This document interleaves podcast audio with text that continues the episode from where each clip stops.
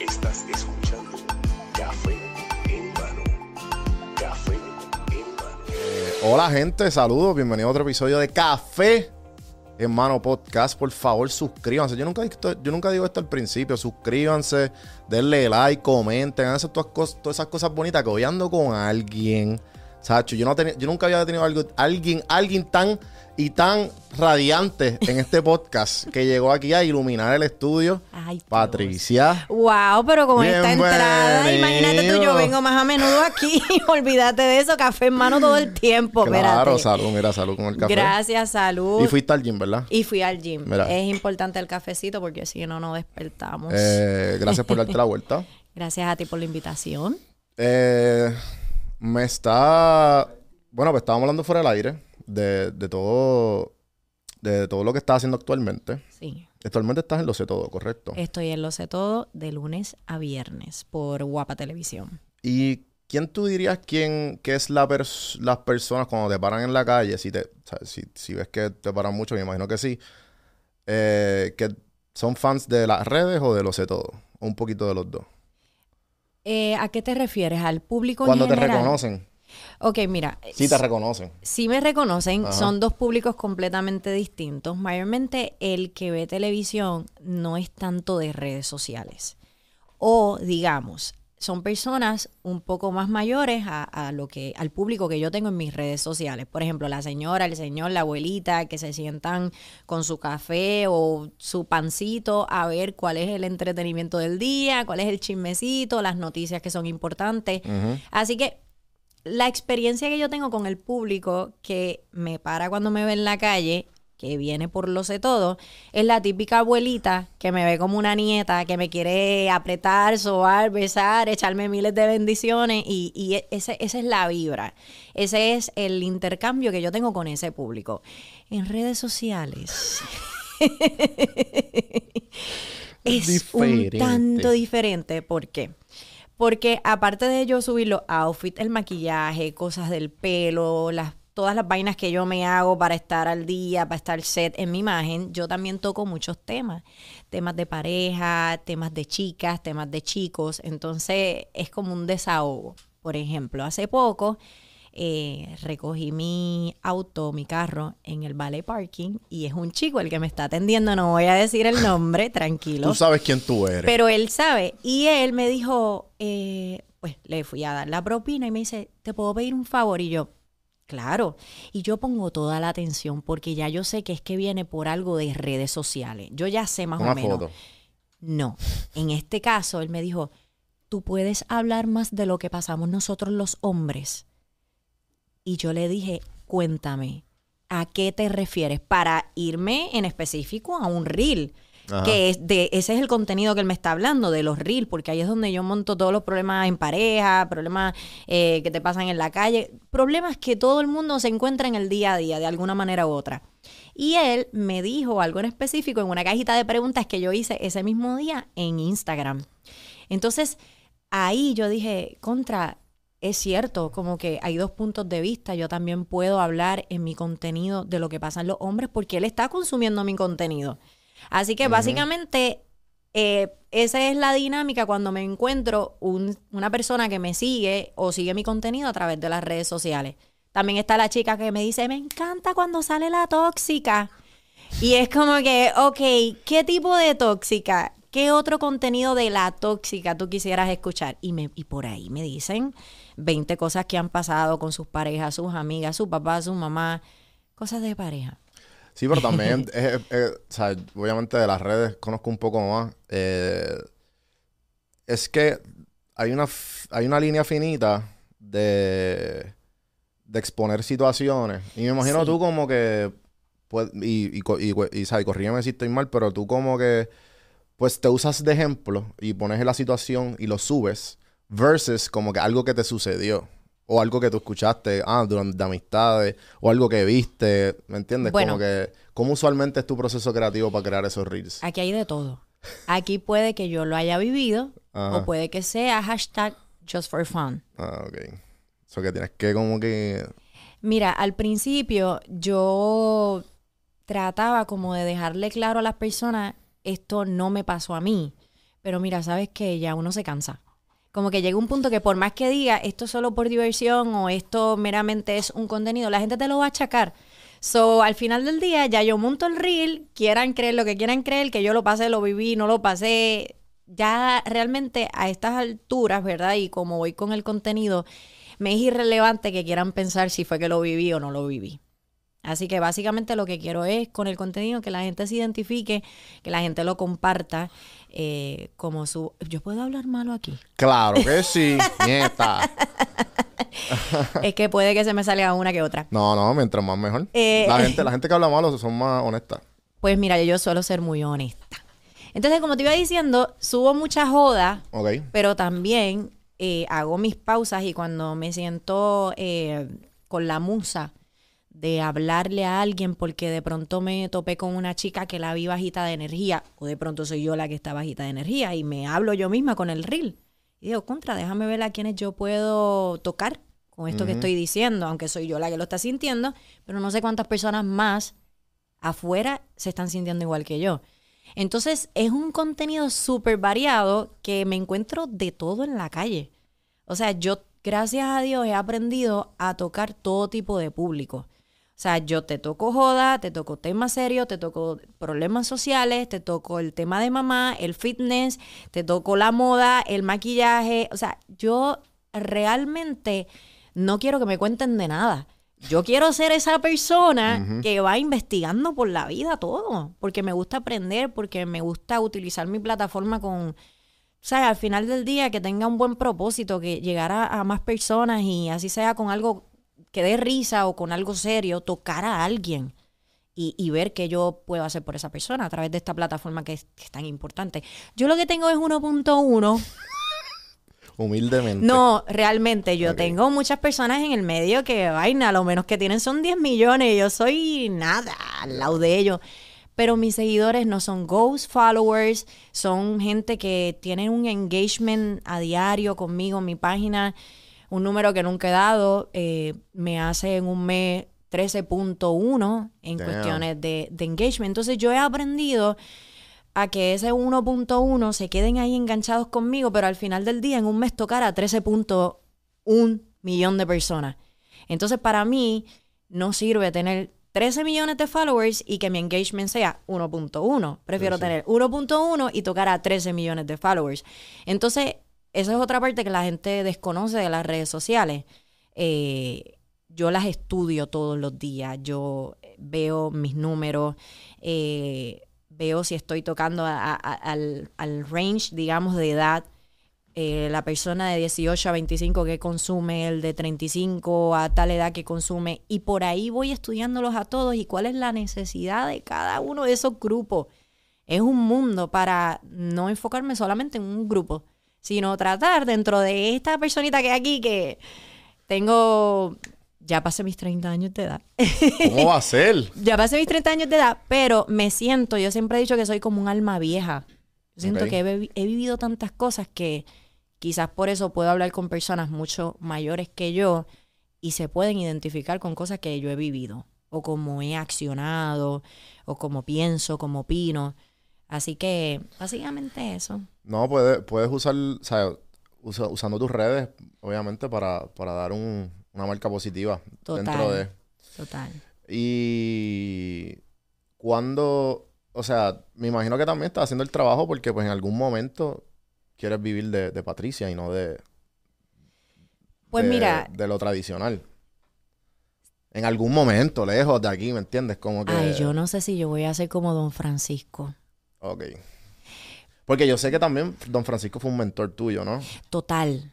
¿Cuánto Ese tú trabajaste fue- con él? Eso fue hace ya varios años. Ok. Eh, fue mi maestro, pero de, de qué manera? Me expuso de la peor manera a vida y por haber, pero fue la, la, yo diría que la mejor, porque no es con los tropiezos que uno entiende cómo es la vuelta. La televisión es bien compleja, la gente se cree que te paras ahí bonita, este, divertida, yo que doy mucho entretenimiento, y piensan que es eso. como que ya todo está montado, eh, ay, es fácil hablar en una cámara, no lo es.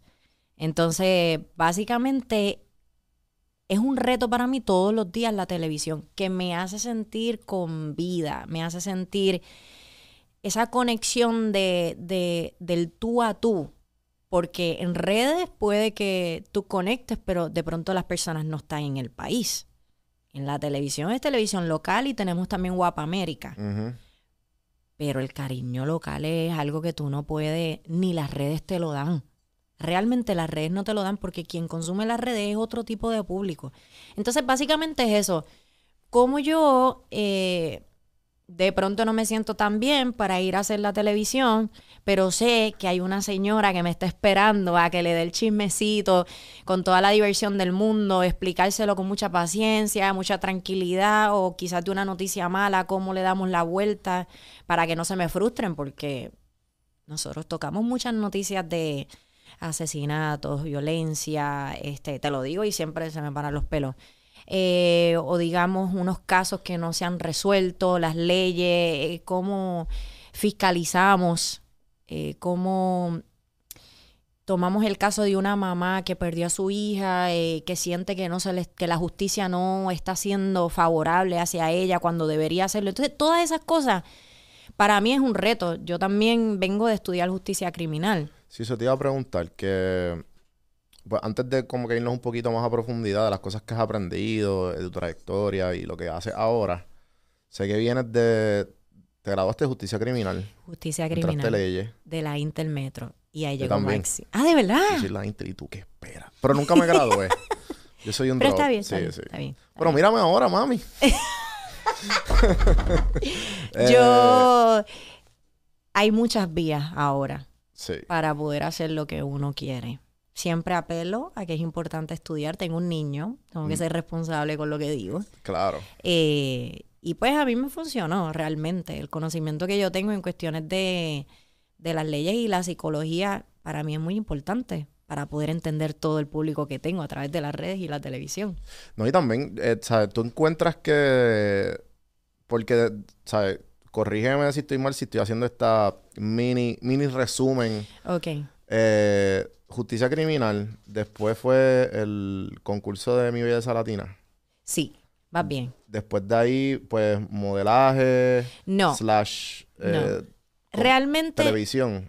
realmente fue, el escalón fue del mundo del entretenimiento empezando en baile, Ajá. canto y de nenita, rápido la plataforma Nenita, ¿a qué edad tú te dirías? Bueno, diría yo, para entrar a la televisión, al tipo de televisión que, que yo empecé a hacer, eh, Aquí en Puerto Rico, ¿no? no, yo empecé Ah, en inter- Miami, en internacional, Miami, Ya.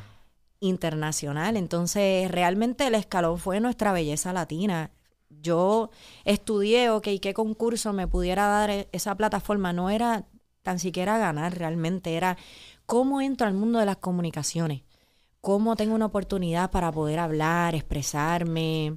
Y ahí yo quería hacer como que la pausa, como que te gradúas de justicia criminal, haces este evento y por qué no ir a donde lo- algo similar a lo que tú hayas estudiado, porque ya hiciste el, el concurso y creo que recibiste unas ofertas de... ¿Por eso fue tú pidiéndola o fue que se te apareció la oportunidad y tú dijiste contra, pues por aquí me voy? En el concurso Ajá.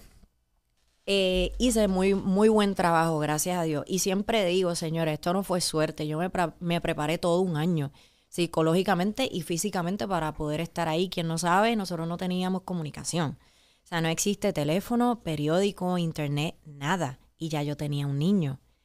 Entonces, imagínate qué tan difícil puede ser desprenderte completamente sin tener cero, nada de comunicación con tu hijo, confiando en que las manos, en quien lo estás dejando, van a cuidar bien de él y obviamente programando lo que vienen siendo los viajes de fin de semana para que el niño pudiera viajar a las galas.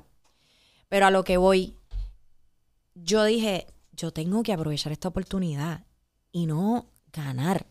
O sea, yo necesito un trabajo, una no quiero que suene mal, pero a veces las chicas se enfocan en la corona, la corona, la corona, pero yo tenía un niño ya. Una corona no me va a dar un sueldo. Sí, tienes que, tienes que, o sea, yo creo que uno tiene que pensar 5, 10, 15, 20 años. Oye, yo siempre pienso 10 mínimo, porque la vida se va así de rápido. Entonces lo que quizás tú pienses que te va a tomar un año, de pronto te tomó dos porque llegaron unos contratiempos o hubo cambio de prioridades económicas, problemas. Pasan tantas cosas que cinco yo digo que hoy día no da. 100%. No da. Tienes que irte a 10. Que tú puedas, Dios no lo quiera, perdiste el trabajo. Tú te puedas tirar para atrás un año completo tranquilamente cubriendo tu parte económica, cubriendo al niño, supliendo, porque yo soy sola con Máximo. Pero a este tiempo de mi belleza latina, ¿tú estabas ya, eras madre soltera? No, estaba con el papá de Máximo, pero yo siempre he pensado como bien independiente. Yo he sido una mujer que aunque pareja o no, y voy a hablar en destiempo, eh, siempre he pensado que Máximo es mi carga absoluta. Y así nada me sorprende. Nada. Yo tuve un amigo ahora que recientemente fue papá. Ajá. Y viste la transición y todo. No todavía, porque Ah. lleva dos meses nada más. Entonces él me dice algo bien curioso que me acordó lo que, que tú acabas de mencionar. Él dice, yo todavía siento que estoy acostumbrándome. Y va, a varias, varios, va dos meses ahora. Pero me sorprendió que tan pronto le trajeron al bebé al cuarto, Ajá. ella cayó automáticamente en el, en el switch de mamá. De que, o sea, que fue automático y, y ella estaba quejándose con él unos minutos, horas antes de que se lo entregaran. De que, que, que- ¿qué vamos a hacer? ¿Cómo hacemos esto?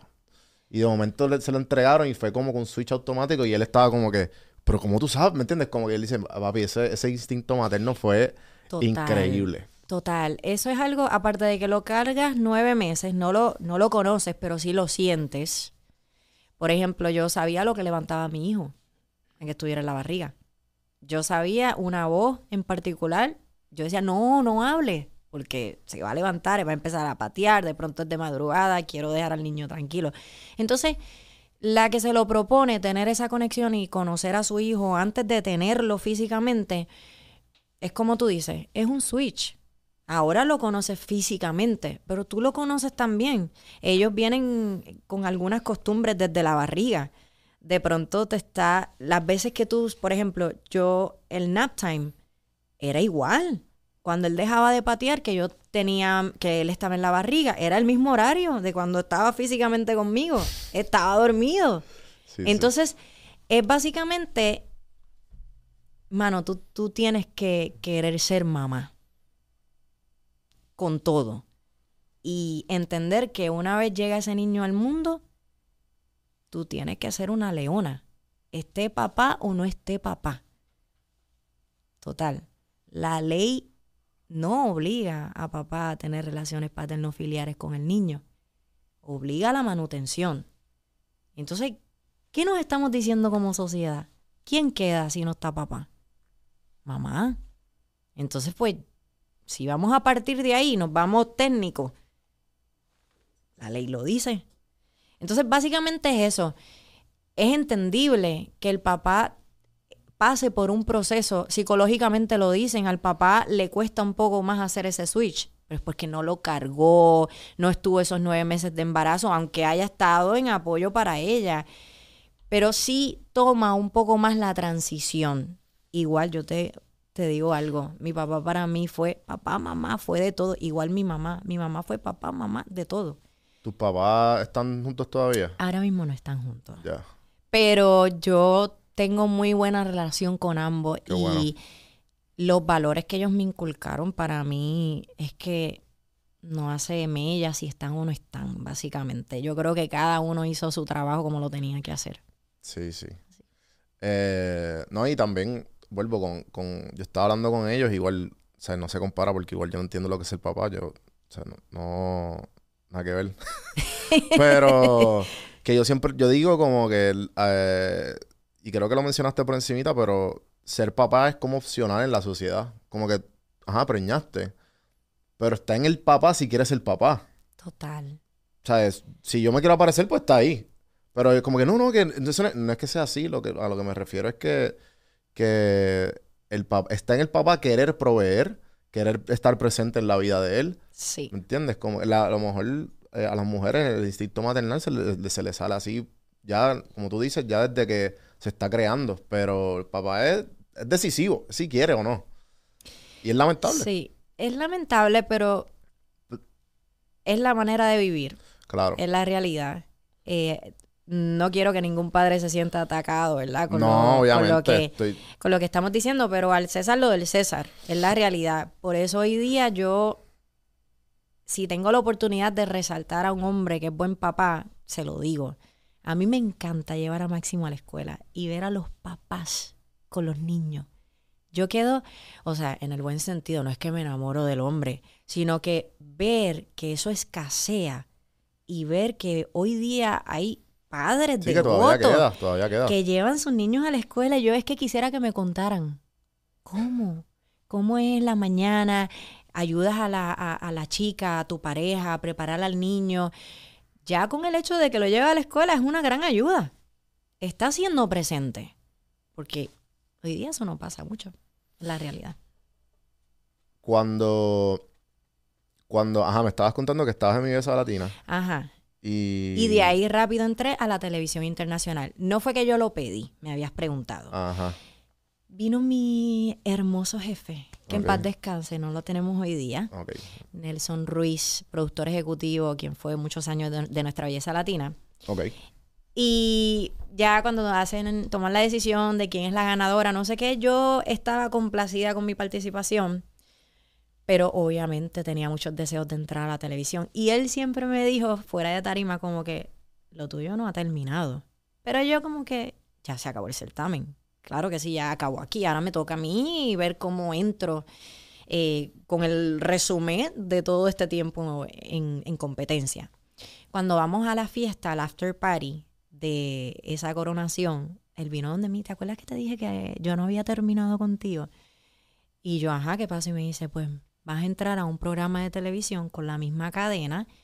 Tú vas a ser la conductora principal y un chico. Hablamos cuando terminemos el party, eh, nos comunicamos mañana y te voy a dar los detalles.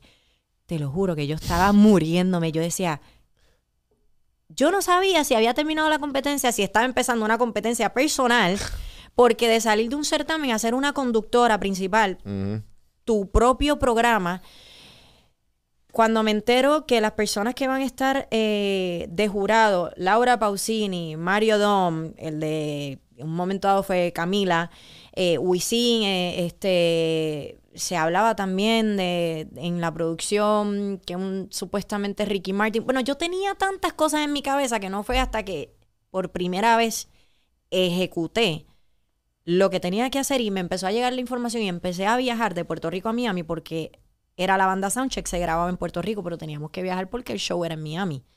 Entonces ahí fue que yo vine a entender, ok, esto es real. O sea, ya yo tengo el programa, ya yo estoy adentro. Sí, uno cuando hasta, hasta que no pase, uno está como, ah, aquí- esto, esto, esto es embuste, esto es embuste. No lo crees, entonces eh, fue así, un switch. De ser una candidata, ya eres una conductora de televisión Esa es, internacional. esa- o es sea, tu- tu- la verdadera corona. Eso es la verdadera corona. Sí, sí. Y ahí fue otro reto más. Primera vez que conduce un programa de televisión. El background son grandes artistas, no vas a lucir como un idiota. Así que haz las cosas bien, Patricia. La presión era fuerte, pero era lo que yo quería. Bueno, pero fuerte. Eh, en verdad, para ti, tú viniendo de, de, de justicia criminal, eso era como que. ¿Sabes? ¿Qué tú tienes que hacer? Estudiar. Oye, pero en no- justicia criminal Oye, no te no- tienen una cámara de frente. Sí, 100%. Estoy aquí, estoy aquí exagerando, gente, por si acaso. No me caigan a palo. Pero a lo que voy es que, ¿sabes? Estás acostumbrada a prepararte. Sí. Y, y pues lo, eh, tenías... Y más, a- y más, si te preparaste para el certamen, esto era como que... Esto era el certamen con pasitos extra. En cuestiones de preparación, tiene el 100% de la razón. En cuestiones de que en el certamen habían otras que podían meter la pata y yo no iba a ser la única que iba a meter la pata, Había me sentía un poco safe. en Ajá, este caso, el- sí, sí. soy única. Primera vez. Si meto la pata es a mí que tú sabes lo que va a pasar, ¿verdad? Entonces, esa era la presión. Aquí Ya. soy yo sola. Usted pidió esto, pues agárralo como es, porque. Y ¿qué vas a entonces, hacer? Me imagino que ya antes de, este, de esta oferta o esta oportunidad, ya las ganas de la vida en comunicaciones Ajá. o el, o el tramo o la carrera estaba ya como que había un, un interés? ¿O aquí fue que em- comenzó todo? El interés existía. Que yo supiera tal cual y como era, no. Y para ver si tú misma te sentías ac- acorde y a la misma vez si te gustaba, si... Porque una cosa es interés, otra cosa es que te guste y eres buena. Bueno, eso ya yo lo había descubierto en el certamen. Porque nos hacían retos en vivo. Retos de comunicaciones. O sea, de pronto te meten en una pecera y tienes que dar una noticia. ¿Entiendes? Ya ponían cosas que eran a veces hasta inhumanas, pienso yo. No, quiero exagerar, pero, por ejemplo, no te vamos a trepar en un edificio y vas a caminar, digamos, esta es la pared del edificio y vas a caminar tal cual con una soga. Sí, rappelling. Sí, pero al revés. Diablo. Estás arriba y estás bajando como si estuvieras caminando aquí, Ah, ya. Sí, sí, como no para abajo. mirando hacia abajo. Entonces, Y tienes que dar una noticia. por lo menos en ese reto yo me salvé. Ese no lo tuve que hacer, pero me lanzaron de una grúa y vestida como si fuera un. parecía como un murciélago, yo no sé, batichica, era completamente de negro. Te soltaban y antes de caer tú tenías que posar. Y la foto la iban a evaluar el domingo en la gala y una de las personas que iba a evaluar esa foto es Mel Sousa, que es conocido en el mundo de las Miss Universe, que tiene un montón de coronas. Entonces tú dices, ¿y cómo rayos yo logro que mi cara se vea bien cuando me están lanzando de allá? No sé si voy a caer bien abajo, si, si el inflable que está abajo me va a aguantar. O sea, me pasan muchas cosas. En ese aspecto, a mí todas esas cosas me gustaban. Todos los retos que me ponían, sabiendo que estamos haciendo un programa de televisión, no tenía problema en hacerlo. Así que entendí que cuando entré a la televisión en esta nueva oportunidad, era otro reto más. Tenía que viajar a veces dos veces a la semana. Eso ya es un reto. Bregas con el cansancio, eh, tienes que lidiar el cansancio mental. Ya tienes al niño, que el niño no estaba en la competencia. Tienes que cuidar del niño. Entonces todas esas cosas hicieron como que verdaderamente amara tanto el resultado que Sí, sí. ya al final era un complemento de todo. La preparación, ver el resultado, ver el programa en televisión. Ay, quedó brutal. Será la satisfacción mayor. ¿Tú te has considerado siempre una persona segura de ti misma? Para nada. Y quien diga que... es- Y, y ahora me voy, a, voy a- me voy a lanzar. Quien diga que toda la vida ha sido una persona 100% segura, yo no le creo nada. Porque todos tenemos temores, todos tenemos inseguridades. Somos imperfectos. Entonces, ya de ahí, en algún momento te vas a sentir inseguro, insegura. Y no está mal. E- Es la vida, es parte de la vida, es parte de, de- de ser un ser humano completamente imperfecto. Ahora, ¿qué hace uno con esas inseguridades y cómo las transformas en fortalezas? Y cómo utilizas tus experiencias para tocar a otras personas y ayudar a esas otras personas con sus inseguridades para que quizás el tramo que a ti te costó mucho más tiempo se les haga un poco más corto en entendimiento, en ejecutar ahí yo me siento que soy una master. Ahí sí yo te digo, ok, yo he- aprendido a utilizar todas las cosas que yo he pasado en la vida, no para quedármelas yo y crecer y evolucionar y me siento que tengo un alma vieja y no sé qué, sino cuando tengo una persona al lado que sé que carece de muchas cosas o de pronto logro identificar contra la veo insegura, la veo temerosa, quizás un poco perdida, necesita dirección, ahí estoy yo ayudando a esa persona. Así que básicamente eso. Cuando creo dicen que no sé, no me acuerdo dónde vi esto, pero dicen que la mejor manera para tú crear seguridad es logrando tantas y tantas cosas tú mismo o tú misma que al momento que ya pues la hagas pues mires para atrás y digas, "Ah, espérate, mira todo lo que he logrado, ¿sabes? Mira quién mira todo lo que he logrado yo Total, mientras tenía miedo, estaba inseguro, ahí está. tenía dudas. Acabas de decir la palabra que yo diría. Mientras más miedos tú enfrentes, más te conviertes en una persona segura. Porque si vamos a exponernos a cosas que no nos den miedo, ya estamos cómodos. es un poco más fácil el camino. No hay una incertidumbre, no hay una ansiedad, no hay un miedo. Entonces, ah, voy por ahí. Pero si no se da, igual no me pasa nada. Pero y si, digamos, lo que tienes que hacer, si lo haces mal, pierdes un trabajo. O de pronto a quienes son papás, tienes que estar 24/7 con la responsabilidad y aprendiendo todos los días porque igual fallamos, no somos perfectos, pero no queremos fallar en algo grave porque jamás en la vida queremos que le pase algo malo a nuestros hijos. Entonces, cada vez que llega algo a mi vida que me da mucho miedo, yo hago un switch bien rápido y digo, esto es lo que yo quiero, enfrentar. Y no es que sea masoquista, es que yo sé que lo que viene detrás, después que yo enfrente esto, va a ser lo que tú dijiste, es mirar el resultado. Y muchas veces el resultado tú, eh, eh, tú lo puedes tocar, lo puedes ver, pero muchas veces lo puedes sentir. O sea, yo me siento una mujer súper madura por las cosas que yo he vivido. Y a lo mejor he, alcanzado grandes metas, pero mi meta personal y como yo he evolucionado es más gratificante que quizás un trabajo. Porque maybe el trabajo hoy lo tengo, Dios permita que no lo pierda, pero y si lo pierdo, yo he evolucionado tanto que soy capaz de conseguir un trabajo mucho más arriba de lo que tenía. Entonces eso es lo que me da tranquilidad, eso es lo que me da seguridad a mí. Y eso es lo que yo quiero que las otras personas tengan al final del día. Porque igual no sabemos lo que va a pasar. Hoy estamos aquí, mañana no sabemos dónde estamos. Igual tenemos a nuestros papás, mañana no sabemos si los tenemos. Entonces, de eso se trata la vida. Como que las cosas que, que verdaderamente te dan miedo, dale con todo. Que después te vas a dar no cuenta. En, en la zona de confort. No, y es cuestión también de personalidad y carácter. No podemos pretender que todo el mundo enfrente las cosas como yo las hago.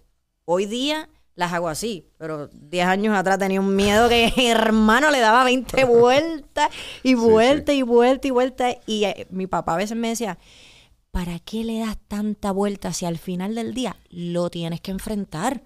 ¿Por qué tanta agonía esperando tanto? Y ahora es, por ejemplo, una llamada que digamos, no quiero hablar con la persona porque sé que me va a poner un tema.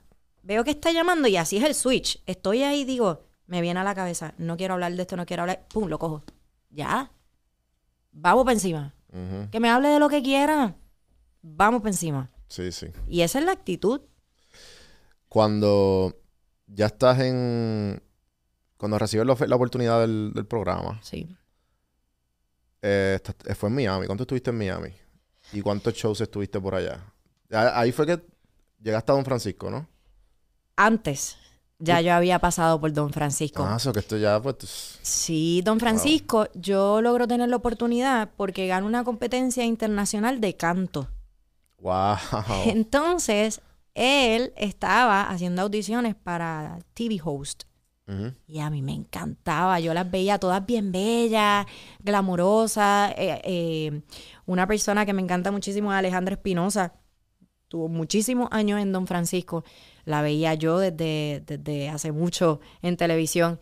Y era como que yo decía, contra, yo tengo que estar aquí y tengo que ser de las que hablan el micrófono. Y ella me ayudó muchísimo. Muchas veces yo le pregunté, mira, ¿cómo es esto, lo otro? Porque el libreto, o sea, es grandísimo de tantas horas de transmisión. Y se hacían muchos shows en dos semanas. Así que yo estaba constantemente, yo estaba eh, back and forth entre Puerto Rico y Miami, Puerto Rico y Miami, Puerto Rico y Miami. ¿Y por qué no te mudaste? Yo siempre he pensado que mi casita es aquí. Y he viajado el mundo, gracias a Dios. He tenido la oportunidad de ir a muchos lugares. Pero no sé. Aquí es que yo me siento que está mi energía, mi vibra. Papi, calentón. PR, yo no sé qué rayos tiene la isla del encanto, pero del verdadero encanto, mi amor, el verdadero amarre lo que me tiene. que no salgo de aquí. No tengo problema en viajar. Obviamente, si fuera una persona que quizás sienta un poco tedioso viajar, pues busco mudarme. Ahora, no tendría problema en ir a vivirme a Europa un, ratito. No tengo problema. Y mi hijo es una persona que yo digo que donde tú lo tiras, él cae. Es un niño que se acopla muy fácilmente. Ya. Así que pienso que pudiera irme a vivir a otro lugar, de tener la necesidad. Si no la tengo, seguimos viajando. Pero regresaría en, ya cuando esté viejita, aquí, para mi casa. Siempre. Siempre. A ver. Yo creo que yo pienso igual. Sí. Yo lo he pensado y como que. Eh, o sea, este trabajo de la flexibilidad de pues, tú hacerlo donde tú quieras. De donde quieras. So, en verdad, lo he pensado. Vivir, ah, como que tener esta vida medio nómada. O sea, eh, ¿cómo es este? Sí, Ciudadano no. del mundo. Sí, pero, pero, igual, pues, o sea, voy a- siempre voy a acabar en Puerto Rico. O sea, no hay pero nómada para ti es una opción porque no tienes hijos. Claro que sí, exacto. Entonces, Sí, en sí. mi caso, jamás nómada. No, no, porque that. oye, sí, obligado porque tienes que... Porque tengo el niño. Ajá, ajá. No, y también tienes que crear, pues, obviamente, amistades. Sí, hay una rutina que es importante Sí. para el crecimiento de ellos. O en ese aspecto, no.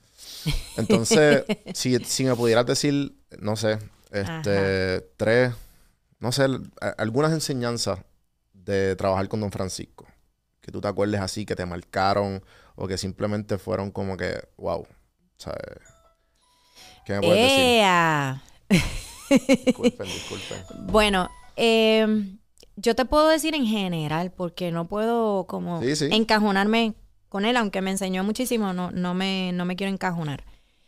Eh, pero, por ejemplo, la disciplina es súper importante, y más en un programa en vivo. Ya. Estás corriendo con el tiempo. No importa lo que esté pasando afuera, el show tiene que continuar. Entonces, el tener esa disciplina mental, más allá de la física y todo lo que necesitas, la estructura de levantarte a tal hora, prepararte, yo digo que es la mental. Porque las cosas te juegan en tu contra cuando tienes problemas y situaciones personales y tienes que hacer un programa de televisión. ¿Cómo rayos tú entras a un estudio dejando en pausa a alguien que falleció? O tu niño está enfermo. O tienes un problema económico. Entonces, tener la capacidad de hacer eso, no es que lo vas a olvidar, es una pausa. Mientras haces el programa, una vez se acabe el programa, vuelven los problemas. Entonces, al ataque otra vez, tratar de resolver todo eso para el próximo día, porque es de lunes a viernes, volver a lo mismo. Y como dije en un principio, los problemas, ojalá los pudiéramos resolver así, pero hay problemas que duran años. Sí. Entonces, eso no tan solo lo aprendí de él y la importancia también de mm, proyectarse correctamente. em, cuando ellos le llaman tener un ángel, cuando conectas con las personas, es bien difícil conectar por televisión. Por eso el que logra conectar se queda por el resto de la vida. Esa es la conexión que yo te estaba hablando ahorita. Pero, ¿a qué, a qué- a qué te refieres como que tener un ángel o conectar con alguien? Ok, cuando le llaman tener un ángel, es que te voy a utilizar de ejemplo. Tú puedes haber estudiado comunicación, pero algo pasa que no conectas con las personas. Entonces, no es meramente haber estudiado comunicaciones, es que tu lenguaje corporal sea agradable al público. Tu tono de voz, en la manera en que te expreses sin dejar de ser tú.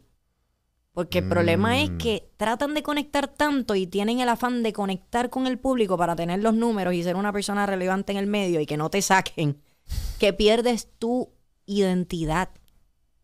Pero ¿cómo haces todo eso sin perder, sin perder tu identidad? Que yo hoy por hoy me considero de las más reales. Sea, yo, never, a mí tú no me pones nunca un personaje, porque es que yo misma te voy a decir, no voy a poder llevarlo. No, y también como que, tam- o sea, vuelvo, y no veo mucha televisión, pero lo que he visto durante el tiempo y lo que uno ve así por encimita, eh, está como, es el, ¿cómo se llama esto? El lenguaje neutro es. Sí, eso es más programas internacionales porque te voy a explicar. Tienes un público de pronto Claro. mexicano, colombiano, cubano, venezolano, eh, Puerto Rico, Estados Unidos. Pero igual como que la gente, yo entiendo porque obviamente está apelando a un montón de gente, Sí. pero igual no crees que pierden un poquito de su esencia o, Yo o hay, creo- hay maneras de tú, pues, como tú dices, encontrar el ángel. Hay maneras, porque en ese aspecto, cuando trabajas en un programa internacional, tienes que preocuparte por hablar en una forma, en un lenguaje que todos en general te entiendan.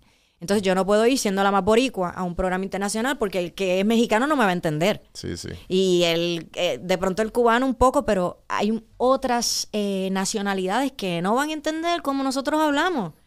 Eh, por ejemplo, ¿qué te puedo decir? El baúl, allá es la cajuela. Eh, el baño, no es el baño, de pronto es el tocador.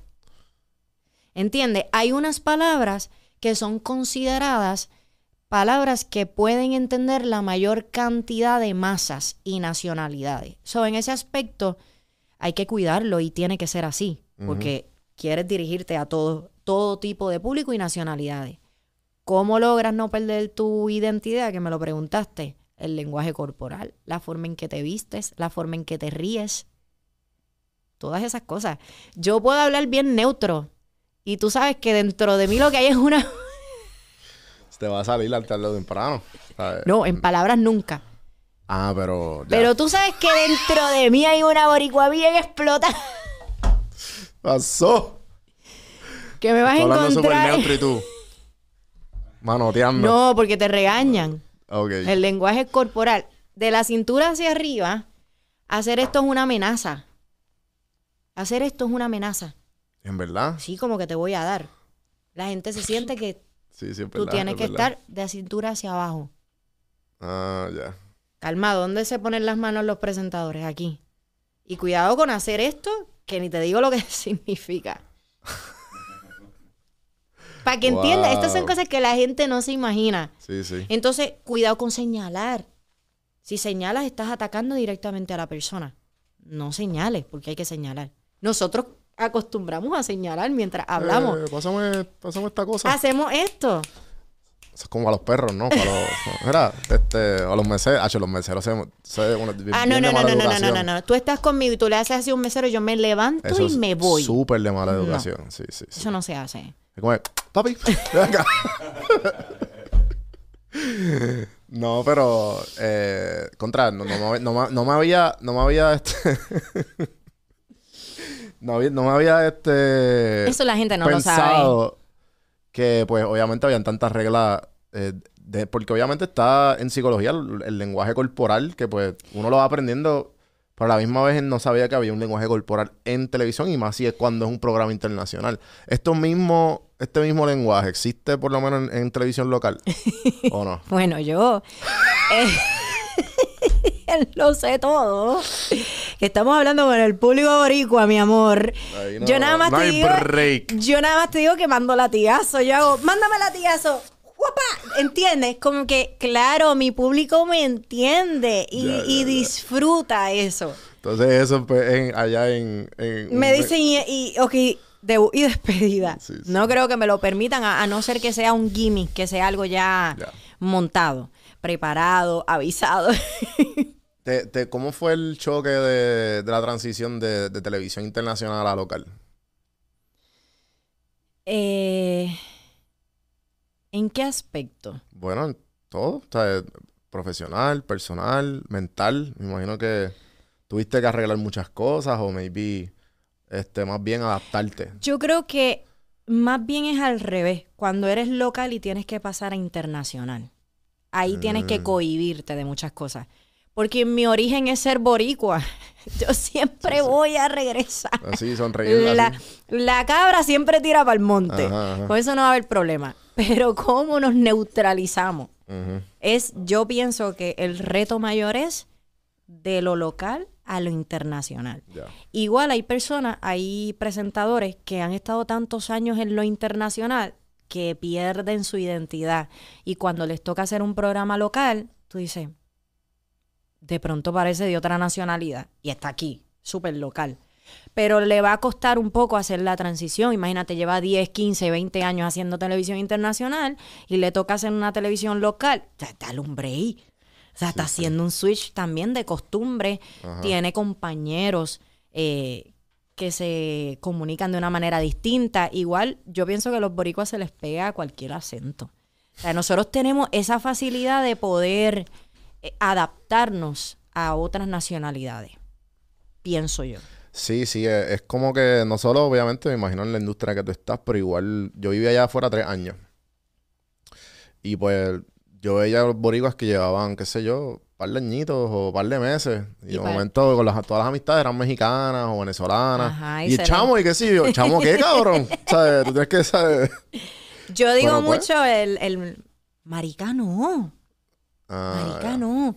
Yo digo mucho eso. Porque se te pegó ya. No allá. O Tengo, am- de tengo venezolana. amigas de ni venezolanas. Tengo amistades panameñas Ya. que utilizan mucho el man también, refiriéndose al hombre. Como que a veces cuando hablo con mis amistades, el man me salió con. El man ese. ¿Entiendes? Y acá es el tipo ese. O el ese.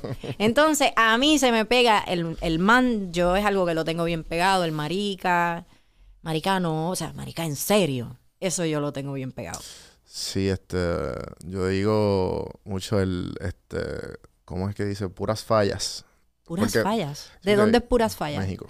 Viví con un mexicano. Ah, imagínate. Entonces, como él no, me ent- no entendía mi español. Y había veces que tenía que hablar en inglés. Porque es como que, como porque él es Second Generation, ¿sabes? Que los papás son de, de México, pero él se, él se crió allá. Ya. Y pues yo le hablaba boricua y él, uy, no te entiendo. y yo, y le hablaba inglés. y ahí él como que, Es que hablamos bien Sí, sí. rápido también. ajá, y, el- y la L y la R. no te pues. decían, hablas cantado. Hablas como cantando. Sí, pues por las canciones que hablas cantado y el R, el maldita sea el Puerto Rico. Y yo, maldita, no, así no se dice, no sé, no, así no Pero es. no sé, a veces pienso que exageran con eso. Sí, sí, sí. No creo que todos dicen Puerto Rico. Puerto. Rico. Yo no digo así. Nadie lo dice. Eso, No, porque exacto, no entiendo por qué tiene- dicen eh, eso. Eso tiene, fonéticamente creo que se dice eso. No sé, tiene un nombre el, por la cual los, puertor- los puertorriqueños sustituimos la R y la L antes del, de una vocal o algo. No estoy, se- estoy no sé, no me acuerdo ahora mismo cómo era, pero el- nosotros decimos, nosotros decimos Puerto Rico y no decimos Puerto Rico. O sea, que el- es Ah, más, es común que la R de puerto, como está antes, pues la, la del por la. R, que la del rico. Pero obviamente los internacionales no, sa- no saben eso. Piensan que son todas las R. Ya. Pero Eso no pienso que nosotros. Eso lo aprendí que- un pana que estudió lengua. Y me lo explicó y yo, mmm, ok. Cool. Y se me olvidó, mira. Estoy aquí en un podcast aquí hablando de esto y no sé de qué estoy hablando. mira, entonces, este, cuando llegas a Puerto Rico, Ajá. ya tú, ¿cuándo es que tú emp- empieza el internet fame? Ah, no, de toda la vida. Yo, yo hacía Periscope. No, ¿verdad? Diablo, wow. Mira, yo hacía unos live en Periscope. ¿Cuál fue la primera red social que se te fue al garete? En live, Periscope. No, pero en, en de, de, de followers y toda esta pendeja. Es, es que para mí fue. Yo entré a Belleza Latina con el Verify. Y eso la gente no lo Pero de tenía. Instagram. De Instagram. No, a mí, me, la, a mí me las verificaron todas. A mí me hicieron abrir hasta Snapchat. O sea, yo tenía Twitter, Snapchat, Facebook. Pero ¿y eh, cómo te entraste con, ¿sabes? ¿Cuándo por- fue mi belleza latina? Ay, yo no recuerdo en qué año fue. Pero- Te puedo decir, pero eso era nuevo. Y el productor ejecutivo, como usted siempre estaba bien adelante, en el contrato puso que nos verificaran la. porque ya él sabía que eso venía. Entonces yo tenía gente, yo me acuerdo, eh, presentadoras top de acá, que me decían, ¿cómo rayos tú tienes el Verify? Y es que ya eso estaba en mi contrato. Entonces tú sabes que tener la verificación hoy día es muy distinto, pero en ese momento que Instagram decidía si te daba la verificación o no, te exponía a otro tipo, a, a mayor cantidad de personas de masa. Entonces, obviamente, el mismo Instagram, la misma plataforma te está colocando en un lugar donde no todo el mundo está.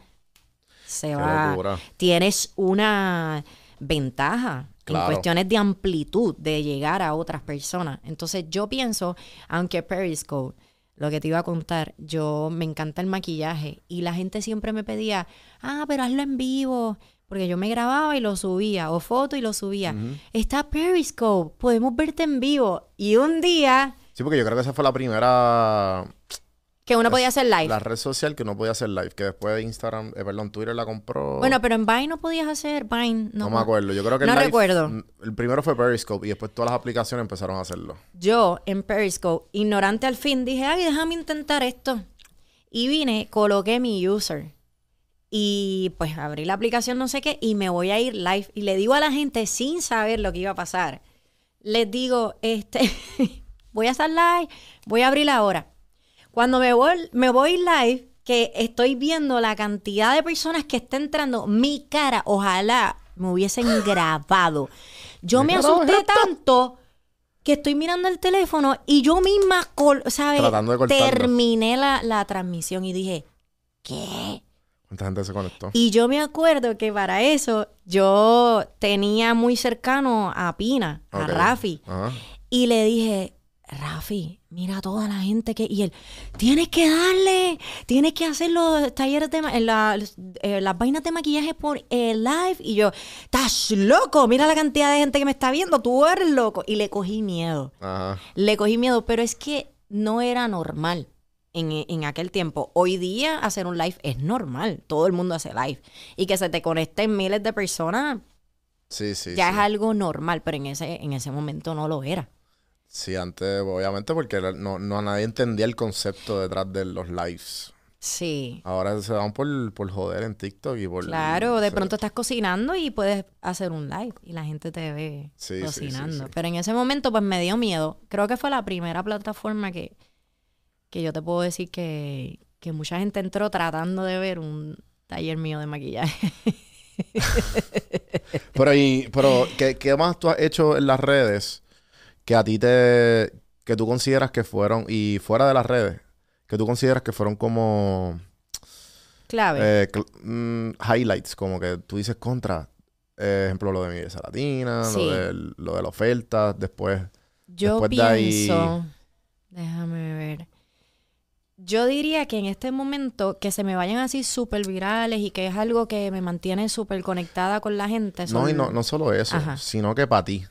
O sea, para ti que tú contra, ejemplo, la- el nacimiento de, de tu hijo, me imagino. Pues cosas así y, prof- y profesionales que tú digas contra, pues esto fue para mí, eh, cambió mi carrera por completo el, cuando, cuando estu- empecé en Miami, ¿entiendes? Ok. Es que yo siempre he sido de, de hacer eh, como partícipe la gente de, de todas mis cosas, cuidando siempre lo que es la parte personal. Sí, sí, no. Entonces, eh, cuando quedé, todas las etapas tuvieron su, su top. Cuando quedé embarazada, pues queremos ver cuánto ha crecido la barriga, qué cremas utilizas, qué comes. Yo me mantuve haciendo ejercicio, fue un embarazo de alto riesgo. Cuando fui cesárea dije, "Fu- claro, fui cesárea, no pasa nada. Vamos a cambiarle la vuelta a lo que la gente piensa de la cesárea, que el, el hijo llega en parto natural, es el hijo más... de- Una vaina así. Eso pasaba. Wow. Entonces, yo vuelvo y te repito, como que trato de cualquier etapa en la que yo esté, documentarla sin descuidar lo que quiero cuidar en la parte personal y buscarle un top. Así Oh. que me ha pasado en muchas cosas. Y Decirte hablando, hablando de eso, porque las entrevistas que escuché contigo presente, tú hablas mucho de mantener la vida privada y, y que pues nada, que tú tratas, pero obviamente siempre se sale algo, Total, whatever. Totalmente. Pero, y esto en verdad lo digo por mí, como que, que tú, ¿qué cosas tú recomiendas si estás empezando en este mundo? Sí. ¿Y qué balance tú recomiendas? O qué cosas te... Porque hay una línea, ¿sabes? Hay cosas que tú quieres mantener privado para ti, porque tú no estás expuesto constantemente. Y pues, ¿cómo, qué, tú, ¿qué tú crees que te ha funcionado mantener ese balance de, la, de tu vida privada siendo una figura pública? Ok, yo creo que es importante empezar por la personalidad. Ok. Cada quien es distinto, porque yo soy una persona que a mí me encanta gritar a los cuatro vientos que estoy feliz. Y yo he aprendido, no. Sí, señor. ¿Sabes que yo soy igual? Yo soy igual. Ya yo que me tengo que parar. o sea, yo como que yo estoy en un hotel con una botella y yo, mira, ¿por qué no ponemos aquí como un live? ¿Sabes? Yo me Te siento sien- cabrón te ahora sientes- mismo. Te sientes, Sí, como que nosotros decimos, sabroso. Y si estoy, como- si estoy bien feliz en mi relación, lo mismo. Yo, ¿por qué no pongo una foto y, la, y tagueo a todo el mundo? Como que voy a hacer el nuevo día, tú sabes.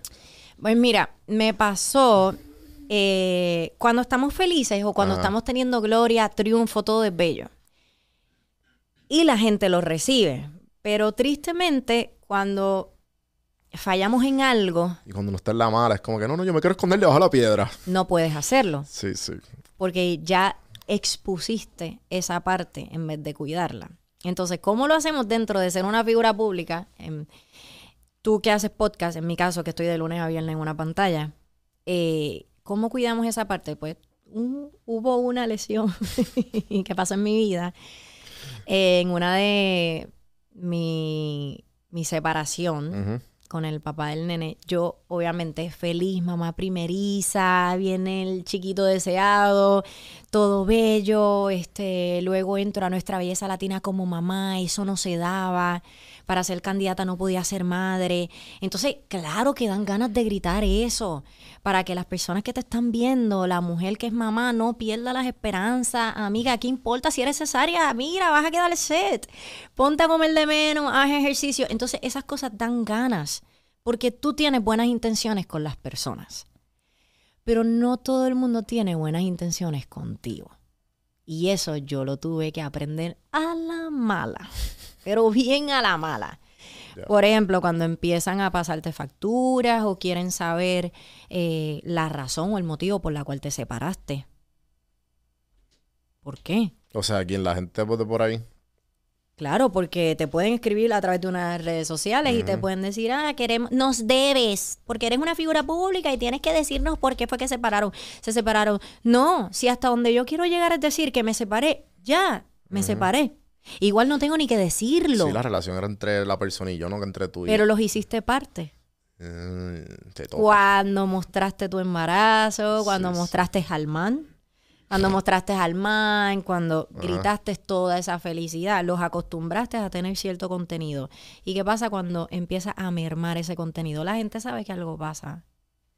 Entonces ahí empiezan a, a- a- a- a pedir, eh, a, a pasarte factura. Ah, dinos también lo malo. Ah, ¿qué está pasando? Ah, hubo esto, hubo lo otro. Y empiezan a hacer su propio análisis. Entonces, igual puedes salir y decir delante de un micrófono, mira, pasó esto, esto y esto. Pero van a venir los que son este, jueces fiscales de redes sociales y van a decir, no, porque sabes que yo escuché en tal lugar que fue por esto. Entonces, al final del día se convierte en un circo de tu vida privada. Entonces, mejor no. Mejor hagan un circo o interpreten lo que quieran interpretar, pero que el contenido sea positivo.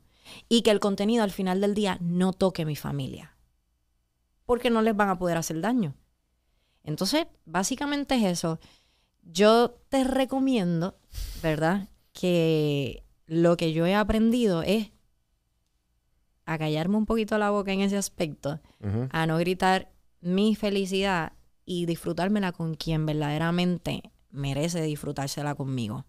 Porque al final del día, ninguna de esas personas que te están consumiendo tu contenido van a estar en tu casa, ni van a dormir contigo, ni te van a hacer una compra, ni te van a levantar de tu cama cuando sientas que no quieres salir de tu cama. Entonces, está bien, los queremos, los adoramos, pero wait, hasta cierta línea, hasta cierto punto, porque yo también tengo una familia que me merecen esta forma y merece tener también un lugar exclusivo.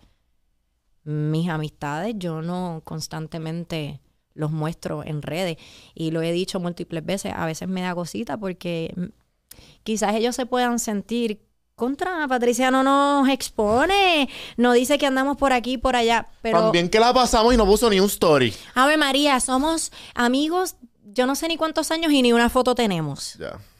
y los entiendo. Pero al final del día, ellos han visto que cuando han pasado situaciones difíciles, no los tocan. ¿Qué, qué piensas de las redes? De las redes cuando eres figura pública. ¿Has pensado hacerte un como con Instagram para ti? Para tus amistades y seres queridos. O No. no. Yo pienso lo mismo. Yo pienso que como que, ah, vamos a hacer un Finsta. Y yo, bueno, sí, pero sigue siendo, no sé, como que no, lo- no le veo el... Uno va a estar en las redes ya, Sí. de por sí, haciendo contenido y pendiente a Imagínate los otro números. más. Entonces también, ¿me entiendes? Como que no sé, lo veo como que más... Por ejemplo, yo soy una persona que no soy un círculo gigantesco de amistades. Así que en algún momento yo voy a tener tiempo para compartir con ellos. No necesito documentarlo. Necesito documentarlo aquí, en mi cabeza. Que se me quede esa memoria, eso que vivimos. E- e- Eso es lo que yo... Yo no me llevo una, un Instagram el día que Dios decida que no voy a estar más aquí. ¿Entiendes? Yo... Mira cuántos seguidores tengo. ¿Puedo, puedo entrar? ¿Sabes? yo Como te vaya. como te digo, eh, a veces perdemos la atención y el estar en el aquí y ahora por estar con el teléfono. Y me ha tocado aprenderlo a la mala porque vuelvo y repito, tengo un trabajo, yo monetizo redes sociales, inconscientemente estoy pegada. Mi teléfono ahora mismo estaba sonando. Eh, ¿Me sigue? Sí, sí. Que prefiero, he aprendido a vivir en el aquí y ahora y suelta teléfono. ¿Sabes? Vamos a vivir a plenitud este momento. ¿Qué yo tengo que aprender de aquí? ¿Qué me tengo que llevar de aquí? ¿Por qué tengo que aprovechar a un 100% esto que estoy viviendo? Si tuvieras una máquina del tiempo, Mm. Ajá. y ahorita dijiste que tu papá te mencionaba cuando, hace 10 años atrás que le dabas muchas vueltas a las cosas. Si tú tuvieras el poder de hablar con esa Patricia, Ajá. ¿qué tú le dirías? No, no quiero la máquina del tiempo. No, de verdad. Prefiero que las cosas pasen como Dios quiere que tengan que pasar. No tengo que regresarme para nada. Porque maybe si me regreso no hubiese aprendido lo que hoy día sé. No hubiese evolucionado. Que ha estado cabrón. Muchas veces. Ha estado bien cabrón. Pero vuelvo y repito, hoy por hoy la mentalidad que tengo, la madurez, la capacidad, me sirve para mucho más. ¿Para qué regresar? ¿A qué? ¿O para qué avanzar? ¿Para prepararme? Pero si lo que me enseña a mí es que no me prepare, que me coja de ahora para ahora, que ver cómo yo acciono. Y si metí la pata, metí la pata, que se chave. Pero ¿qué aprendo de eso? ¿Cómo evoluciono? Meto la pata una vez, pero no me coges dos veces. Entonces ya tú mismo te empiezas a, a- evolucionas tanto que te sientes master de muchas cosas. Entonces yo prefiero dejémoslo así. Dios sabe por qué hace las cosas, en la forma en que las hace. Yo no soy quien para cuestionar por qué las hizo. En un momento dado, como ser humano imperfecto, lo he hecho y le he cuestionado. Contra. Si me querías enseñar algo, podías irte un poquito soft. Claro. Pero después digo, no. Si se hubiese ido un poco más calmado, no hubiese aprendido. No hubiese evolucionado. Maybe no pudiera ayudar a las personas que hoy día ayudo. Es una manera de ver la vida. ¿Cuándo fue que tú entendiste que, como que, que tú entendiste este, esta mentalidad? Como que tú, porque una cosa, yo batallo con eh, dar, o sea, yo, he- yo he entrevistado a mucha gente y le he preguntado muchos consejos, la misma vez cosas aprendidas en el camino. Y pues de siempre leyendo libros de autoayuda, de Ajá. biografías personales, tú como que contra, yo sé toda esta información. Sí. Pero obviamente la información poco a poco me ha... Le he aprendido a adaptar en práctica con el tiempo. Ahí está. Y me, me ha tomado. o sea, obviamente. Es, es normal. ¿Tú, ¿Cuándo fue que tú dijiste, coño? eh, mira todo lo que aprendí mira, mira quién soy. Todavía yo no te puedo decir que yo a un 100% llevo esta práctica. Porque tenemos conciencia, tenemos inteligencia, tenemos múltiples capacidades, maduramos, pero también tenemos una parte emocional que no es difícil, las emociones llegan sin avisar. Y entonces todo va a depender en donde estemos parado, parados en ese momento con las circunstancias, pero cómo me siento yo dentro de esas circunstancias. Por ejemplo, si tú de pronto estoy pasando una situación difícil, me ponen otra en juego y yo estoy bajita de energía, me siento un poquito depressed, eh, down, whatever. Yo sé que me tengo que esforzar el doble porque hay una parte emocional y mental que me está jugando en contra. Entonces yo al sol de hoy no te puedo decir que yo domino a un 100% esto porque yo no lo he enfrentado todo en la vida. Ni hablando emocionalmente, ni hablando en las adversidades. Siento que he aprendido un montón, siento que lo domino bastante, pero a un 100% nunca, porque es que nunca dejamos de aprender, nunca dejan de pasar situaciones. Y qué bueno que nunca dejan de pasar. De verdad, es, es, es cambiar esa... Ya, es irrelevante si lo dominas un 100% o no. Lo que para mí es relevante es que cuando tú estés ahí te puedas dar cuenta y aunque no te sientas bien, te permitas no sentirte bien, pero hagas el cambio, hagas el switch y tú solito salgas de ahí. Si tú me preguntas ahora qué ha cambiado, diría yo, en puntos de vista de aquí de los últimos cinco años, yo creo que es eso mismo, el hecho de que tú estás más no, no es que cambia mucho tu, tu conocimiento, porque tu conocimiento sigue ahí, es más bien tu conciencia de, dónde tú estás emocionalmente y cómo y qué tienes que hacer en, el mo- los momentos bajos, en los momentos bien, bien altos y, y hacerlo, no importa qué. Y las fórmulas van cambiando, porque de pronto lo que te funcionaba hace cinco años atrás no te funciona hoy día. Eh, las posiciones también laborales, las posiciones personales. Hoy día, hace cinco años no, soy, no fui papá, ahora cinco años después soy papá. Por eso te digo que las circunstancias cambian. Van, van los factores, exacto. Y la información es importante, lo mencionaste. Me gusta que la gente busque información y se prepare. Pero no hay mayor entendimiento que viviéndolo. Es así. Y en 100%. carne propia, porque tu amigo lo pudo haber vivido, pero aún así somos tercos, testarudos y entendemos que, ay, a mí no me va a pasar. Ay, a mí no me va a tocar. Cuando te toca, te acuerdas de ese amigo y quieres virar atrás y quieres preguntarle, hey, hermano, me está pasando lo que a ti te pasó hace un tiempo atrás. ¿Cómo tú lograste salir? Y él, maybe, hizo muchas fallas en el camino que te las puede identificar y te dice, mira, yo hice esto, pero no me funcionó, en verdad, vete por aquí. Y esa es la verdadera práctica, esa es la verdadera enseñanza, esa es la verdadera evolución cuando verdaderamente tú lo vives en carne propia. Sí, y ahí se queda. Y ahí como Total. que se te hace más fácil después en el futuro. Bueno, O sea, hay de todo, hay personas que Claro. se encariñan con la piedra. Es una realidad, nunca tienen una evolución. se quedan ahí. Pero Yo vamos soy así de por vida. de por vida, pero vamos a pensar en que todo el mundo va a aprender la lección y va a evolucionar y va a ayudar al de al lado. Ahorita, ahorita te, te hablé sobre, te pregunté sobre Don Francisco y me comentaste que hay muchas personas. Muchas. Si tienes, al- sabes, como que tienes unos momentos bonitos de, de personas que Total. claves que te han ayudado a, a ser la persona que tú eres hoy día. Pero es que tengo tantas. Yo te digo que yo trato de agarrar de cada quien. No hay una sola que no se me quede que yo no haya aprendido algo. Porque entonces, ¿para qué comparto contigo? Hay una, es- actually, este libro es, es de Tim Ferriss, se llama Tools of Titans y el comienzo se lo, de- lo dedica eh, Arnold Schwarzenegger. Una de mis primeras biografías que yo leí, eh, me encantó, los recomendado 100%. Y él dice que él no es un self-made man, ¿sabes? Que, que la gente dice como que, ¿sabes? Que la historia esta del- de la persona que viene de abajo sola y se hizo solo. Sí, sí, sí, sí. La él- superación, el, el- la historia de superación. pues, es él criticando ese, ese concepto. Ok. En realidad, tú terminas siendo todas las personas que te cruzaste. Total. Y todas esas personas los que te ayudaron a ser la persona que eres hoy día. Pienso igual.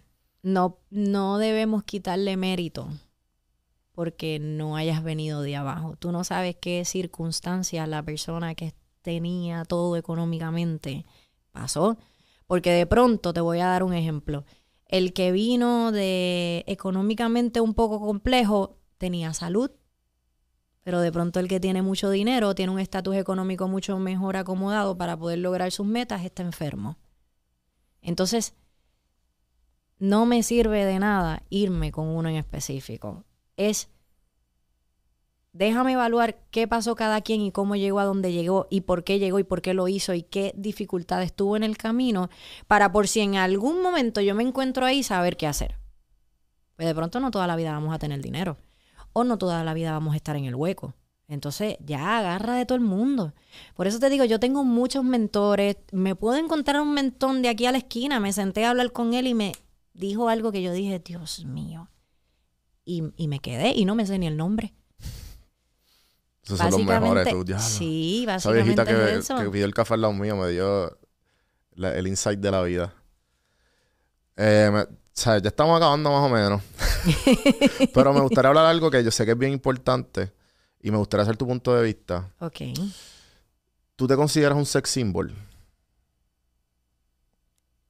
¿Lo quieres encajonar o no? No, no. Como que, que, como que tú piensas de, de eso. Yo me considero que sí, obviamente acaparo la parte del, del sex symbol Ajá. porque suelo vestir sexy, de pronto me expongo de ciertas maneras, toco temas controversiales, pero yo no me encajono como un sex symbol. Ya. Yo me encajono como una mujer que logra camuflajearse en muchos temas. Eh, como el, el, este, el camaleón. Ajá. O sea, yo hoy puedo ser la sex symbol más dura de lo que yo quiera hacer, porque eso va a depender de mí. Pero mañana quiero ser la motivadora número uno de Instagram. O quiero ser la número uno en el- la parte de la moda. O en la parte del maquillaje. O whatever lo que sea. Así que encajonarme en algo, no. Solo es como mm, parte del oficio. Es algo, no, parte del oficio no es algo que a mí me gusta. A mí me Ah, gusta ya. vestir sexy. Claro. Me gusta ponerme mis trajes de baño, la tanga, tiene que ir.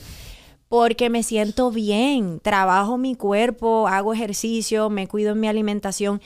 Es un gol ser mamá y tener un cuerpazo, porque antes se decía que la mujer que paría tenía que ser rescatada, no podía operarse o no podía vestir sexy porque se convirtió en mamá. Yo llegué a este mundo, yo no sé qué, qué hizo Dios conmigo, que yo llegué a romper todas esas cosas que existen de una manera no diría, no lo llamaría como que positivo, de una manera de que vivamos. No le hagas daño al de al lado, pero sé cómo quieres ser. Porque yo no me tengo que adaptar a lo que la sociedad dice, porque la sociedad dice que la mujer que tiene un hijo ya se convierte en una aburrida. Sí, No. yo, yo vi una, un, como un TikTok de, de una amiga, colega, que hace contenido y no sé qué, que ella no es mamá, pero ella dijo algo que fue algo por esa línea de que, de que la sociedad, las mamás, después de que paren, como que paran de ser como que, Claro. tú sabes, de como que, ah, mira, sabes, como que es otra, es otro, es otro punto de vista. Si persigues tus sueños, estás descuidando al niño. Si persigues tus sueños, qué egoísta. No piensa en el niño. Pero ¿por qué? Antes de yo ser la mamá de Máximo, yo ya era Patricia Corsino. ¿Y por qué yo tengo que desistir de ser Patricia Corsino? Porque llegó Máximo. Al contrario, vamos a evolucionar a Patricia Corsino con el chamaquito al lado, para que tú veas cómo él aprende, coge calle, sabe lo que es trabajar, ganarse las cosas por el sudor de su frente. Él ve todos los días una mamá que trabaja, que le echa ganas, que resuelve cualquier tipo de problema, porque aquí no existe un no. Encima, Máximo, mamá se ve bien. Sí, mamá esto que el otro. Da gusto. Da gusto porque equivale a que te estás amando, a que estás conforme con quien tú eres, con el cuerpo que tienes, vives una vida mucho más feliz, porque porque quieres cohibir a estas mujeres por haber parido, al contrario, tu hijo debe ser tu motor. ¿Quieres tener un cuerpazo? Bien. La que no quiere tener un cuerpazo, bien también. Que vivan como quieran vivir, siempre y cuando no les hagan daño a otras personas. La sociedad no tiene que determinar que para yo mostrarme como una mujer inteligente tengo que venir a, a este podcast así completamente tapada hasta arriba. ¿Pero por qué? ¿Mis pechos definen mi inteligencia? ¿Pero por qué? O yo mostrar el pecho define si soy bruta o no soy bruta. Pero por algo tengo un micrófono aquí. O sea, yo le digo a la sociedad, a un stop y desen la oportunidad de escuchar a las personas. Por eso, si tú me preguntas, ah, ¿a quién yo pudiera traer aquí? Yo te voy a traer una persona que quizás mirándola tú pienses, porque es el estigma de la sociedad. Ay, no tiene materia, no me va a poder venir a hablar. Y yo tuve un ejemplo en estos días. Senté a alguien con una persona de respeto de los medios y le dije, siéntate a fulana. Al otro día me dijo, wow. Y yo, pero por, porque socialmente hablando, las catalogan de cier- cierta forma sin darte la oportunidad de sentarla y conocer por qué es como es, o cómo ejecuta, o qué cosas ha pasado. Vuelvo y repito, de cada persona tenemos algo que aprender. Y la sociedad no tiene que determinar si, si es bien o, o no, o no es correcto. ¿No? Básicamente es eso. Ah, de botarle el parque. Eh, bueno, Buenísimo, me encantó. Eh, unas últimas preguntas. Para acabar aquí, tú sabes. pero porque- tú dijiste que estábamos... Mentira. Mentira, dime. Si tuviera el poder de poner eh, un billboard fuera de tu casa y el mundo entero lo pudiera ver y que tú lo pudieras ver también. Y puede ser una palabra, una frase, lo que sea. ¿Qué, qué, qué, o qué pusieras en ese billboard? Una frase o una palabra.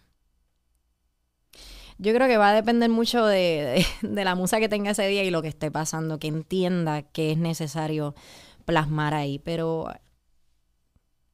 yo creo que con todo lo que yo he hablado aquí, yo mayormente apelo a que seamos nosotros mismos.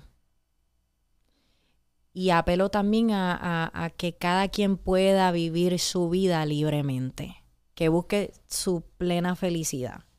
Así que encontrar una sola palabra es un poco complejo. yo creo que no cabe en el Billboard. Es un poco complejo, pero me iría por esto que te acabo de decir, básicamente. Como que al final del día es lo que yo siempre hablo, es siempre lo que digo.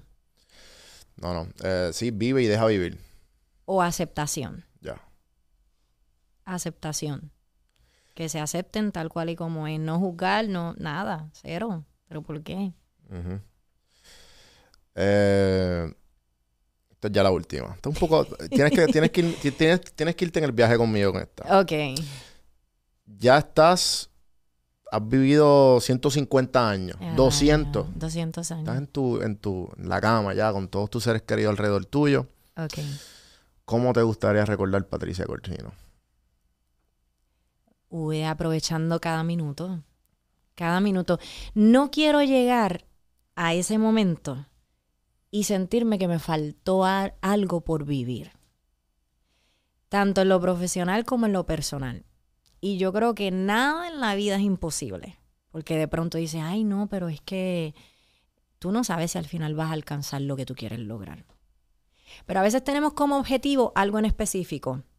Y realmente lo que tú querías vivir está en el camino. Entonces, no nos cerremos a que, como te había mencionado en lo de nuestra belleza latina, la corona, cuando verdaderamente yo quería el trabajo. Entonces, yo quiero llegar a ese momento, aparte de tener a las personas, ¿verdad?, que han estado conmigo siempre, que son familia, amistades, incluyo a, muchísimas personas. Quiero poder sentirme plena, sentirme, yo me puedo ir de este mundo sintiéndome que cumplí todo lo que yo quería. Haya sido mi objetivo principal o no, porque vuelvo y repito, en el camino obtenemos a veces muchas otras cosas más que el propio objetivo. Así que básicamente eso. Patricia, gracias por darte la vuelta. Gracias a ti por la invitación. Eh, espero la pasaste bien. Todo- La pasé súper bien. Eh, ojalá este podcast sirva para Yo creo que muchas sí. personas. Este, y antes de, pues, de despedirnos, ¿qué le dirías a, a esas personas que a lo mejor, a la que esta comunidad que te está escuchando, además de todo la- el valor que has dado, todo lo que has comentado aquí, ¿qué, qué más te gustaría que supieran de ti? O, y que se quede algo en ellos. Bueno, con todo lo que he dicho, Nacho, ya lo con todo lo que he dicho, que vuelvo y repito, ojalá llegue a muchas personas. Eh, yo creo que la vida es importante aprovecharla, vivirla un 100%. Y cada uno llegará a evolucionar lo más que uno pueda. No importa la edad, nunca es tarde para aprender, nunca es tarde, tarde para alcanzar tu sueño, que nadie te detenga, nada ni nadie. Ni la sociedad, ni un estado de ánimo. Todos tenemos la capacidad de evolucionar y poder salir de donde estamos, que en un momento dado podemos pensar que no vamos a salir. Así que que sirva.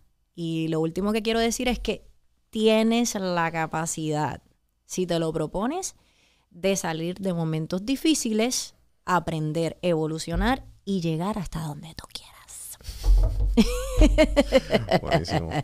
Eh, ¿qué, qué viene para el futuro? ¿Dónde te siguen? Bueno, en todas mis redes sociales, eh, P. Corsino o Patricia Corsino. Subo muchísimo contenido de Yo como todo. si no supieran. ¿sabes? de todo. Siempre hay alguien que no sabe, así que pueden ir a seguirme a todas mis plataformas. También me pueden ver en Lo sé todo de lunes a viernes a las 2 de la tarde. Tocamos de todo, problemas sociales, chismecito, entretenimiento, música, de todo lo que te puedas imaginar. Así que nada, espero que se sigan uniendo más personas a mi gran comunidad y yo seguir funcionando de instrumento para ellos. Gracias por darte la vuelta nuevamente. Gracias Un honor. Eh, Gracias. gente, ya saben, Espero que les haya gustado el episodio de hoy. Acuérdense suscribirse, por favor, si les gustó el episodio. Envíeselo a las personas que ustedes crean que le haga falta. Caféenmano.com, ese es el YouTube. Café en Mano Podcast en todas las plataformas. Don Juan del Campo. Hasta la próxima. Seguimos. Yeah.